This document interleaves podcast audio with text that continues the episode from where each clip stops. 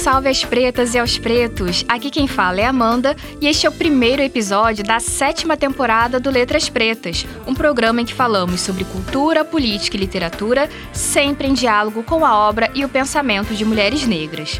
Programa faz parte do projeto Letras Pretas da UERJ, que tem como proposta estudar a produção intelectual e cultural de mulheres negras. O projeto é coordenado pelo professor Henrique Marques Samin e pelas alunas Verônica Silva e por mim, Amanda Lourenço. Também participam do programa de rádio as alunas Beatriz Santos, Milena Brandão e Morgana Albuquerque. Quinzenalmente, publicamos resenhas e ensaios no nosso blog no endereço letraspretas.com.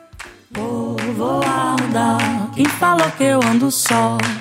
Nessa terra, nesse chão de meu Deus, sou uma, mas não sou só.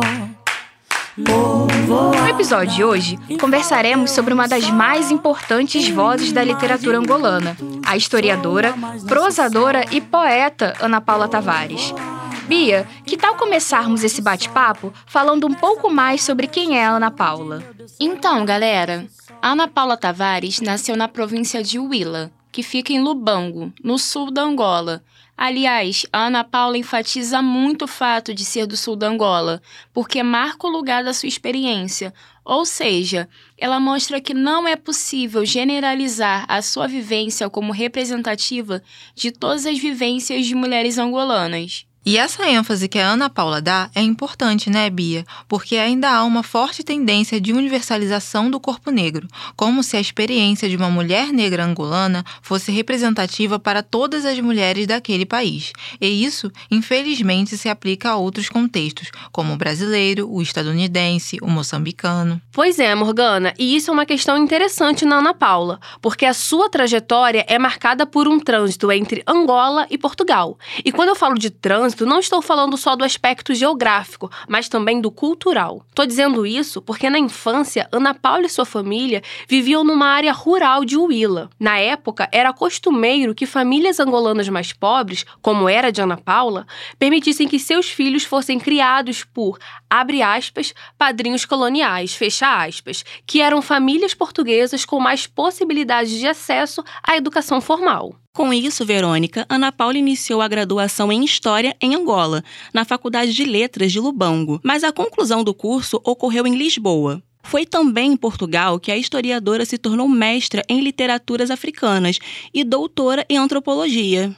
E aí, galera, a Ana Paula se estabeleceu em Lisboa, desenvolvendo vários trabalhos relacionados à história, à literatura, à valorização do patrimônio cultural angolano, porque mesmo tendo saído de Angola, a sua conexão com suas raízes em Huila nunca foram abaladas. Exatamente, Bia. Isso fica muito nítido quando temos contato com a literatura produzida pela Ana Paula, especialmente no que diz respeito à oralidade e à liberdade formal dos seus poemas.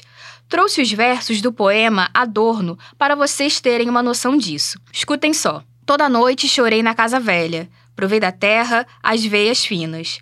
Um nome, um nome, a causa das coisas. Eu terra, eu árvore, eu sinto todas as veias da terra em mim e o doce silêncio da noite. São versos lindos, né, galera? E uma outra coisa interessante sobre o lado escritora da Ana Paula é que ela revisita a tradição por meio dos seus poemas, mas refletindo sobre os papéis sociais impostos às mulheres angolanas. Para Ana Paula, pensar a tradição, a memória e a ancestralidade passam inevitavelmente pelo corpo feminino. Isso mesmo, Verônica. Inclusive, tem um poema dela que é bem interessante nesse sentido, porque ao mesmo tempo em que ele mostra a submissão feminina, ele também mostra a tentativa constante da mulher representada de romper com a lógica patriarcal. Eu sei qual é, Milena, e até separei para ler para vocês. Escutem só. Tratem-me com a massa, de que são feitos os olhos, para que descanse Ó mães, tragam as vossas mãos, ó mães, untadas de esquecimento, e deixem que elas deslizem pelo corpo devagar. Dói muito, ó mães, é de mim que vem o grito. Aspirei o cheiro da canela e não morri. Ó mães, escorreu-me pelos lábios o sangue do mirangolo e não morri. Ó mães, de lábios gretados não morri. Encostei a casca rugosa do baobab, a fina pele do meu peito. Dessas feridas fundas não morri. Ó mães, venham, ó mães, amparar-me nesta hora. Morro porque estou ferida de amor. Esses versos que você leu, Morgana, são muito potentes, porque mostram o quanto a Ana Paula consegue ser concisa e abordar diversas temáticas ao mesmo tempo. E esse é um movimento que se repete na literatura dela, que, diga-se de passagem, é extensa e não se limita apenas a poemas. Vou citar algumas obras da Ana Paula Tavares para vocês conhecerem: Ritos de Passagem, O Lago da Lua, Dizes-me Coisas Amargas como os Frutos, A Cabeça de Salomé e Manual para Amantes Desesperados. Ah, além disso, Ana Paula atualmente também é professora na Faculdade de Letras da Universidade de Lisboa. Tudo o que conversamos aqui compõe um pouco sobre quem é Ana Paula, ou seja, mostra um pouco dos mosaicos e trânsitos que compõem a identidade dela. Aliás, a própria Ana Paula fala que, para ela, a identidade é um conjunto de horizontes que ampliam a nossa percepção sobre a nossa presença no mundo. E é com essa consciência tão plural que Ana Paula se consagrou como uma das escritoras mais importantes dos países de língua portuguesa. Bem, galera, vamos ter que encerrar o papo por aqui, por conta do nosso tempo. Vamos deixar as nossas palavras finais. É isso aí, galera. Obrigada pela escuta e até o próximo episódio. Até o próximo episódio. Foi um prazer, pessoal. Até a próxima. Um abraço e até o próximo episódio. Lembrando que quinzenalmente publicamos resenhas e ensaios no blog letraspretas.com. Um salve às pretas e aos pretos e até o próximo programa Letras Pretas. Programa Letras Pretas. Produção Projeto Letras Pretas em parceria com a Rádio UERJ. Realização Centro de Tecnologia Educacional, CTE.